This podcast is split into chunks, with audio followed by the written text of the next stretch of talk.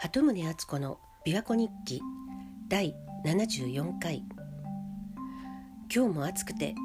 朝方は晴れてたんですがだんだんと曇ってきて琵琶湖もどんよりと灰色になってきました。昨日はホスピスで亡くなった同い年の友人の話をしました。あちらに行ってもたまには会いに来てね。その時は例えば蝶々とかこっちが分かる形で出てきてねっていう話をしたっていう内容だったんですけど昨日あのあとずっと連絡を取らなきゃなってこのところ気になってた人からメッセージが届いてたんです。その方も私と同い年で大切なご家族を亡くされてでもその直後から折に触れて蝶とかトンボがやってきてあこれはきっと亡くなった家族が来てくれてるんだなって感じてるっていう話を以前されてたんです。そしたら昨日のメッセージにも最後の方に「最近またお参りに行ったら頭上にトンボが現れた」っていう話が書いてあったのでなんかちょっとシンクロしていて不思議な気持ちになりました。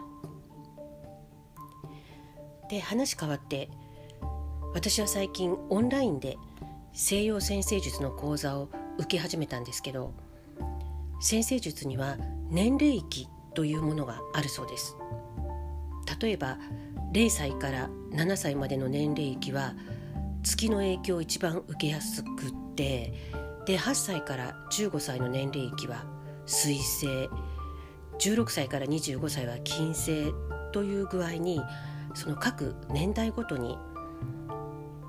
ある惑星の影響を強く受ける傾向があるらしいんです。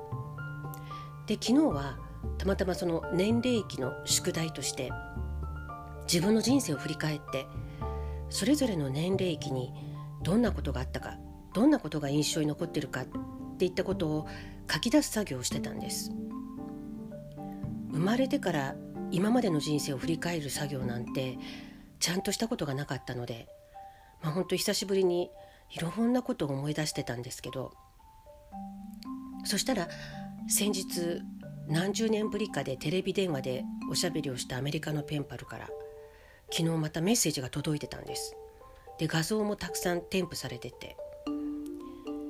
で前にも琵琶湖日記で話したことがあるんですが彼女は私が中学高校の頃からのペンパルでお互いベイスティーローラーズのファンだということで最初は知り合ったんです。で先日のビデオチャットがきっかけだったのか彼女が昔のアルバム全部出して久々に昔の写真を見てたらしいんですね。でその中にペンパルアルバムっていうのがあったらしいんです。彼女のたくさんのペンパルから送られてきた写真を集めたアルバムで。でその中に私のページもあって。で私が長年文通している間に彼女に送った写真がまとめてあって。でそのページをまた写真に撮って送ってくれたんですね。そこには私が大学に入ったばかりの頃の写真から20代後半だったと思うんですけど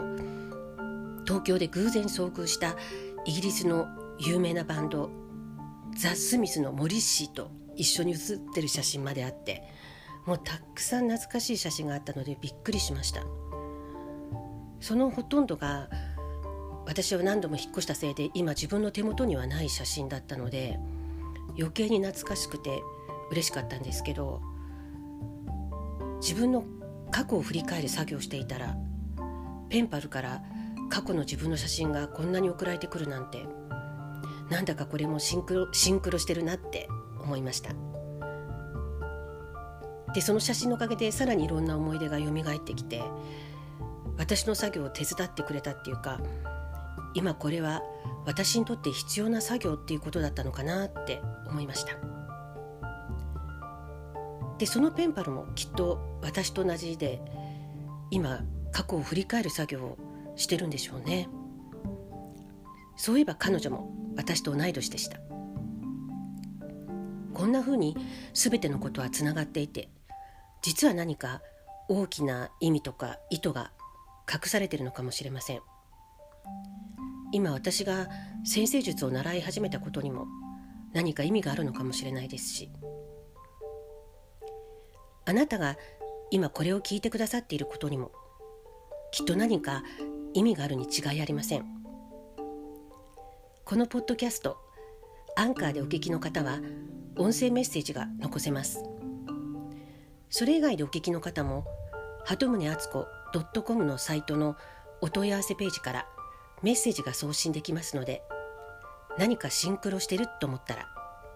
いやそれ以外でもいつでもメッセージをお寄せください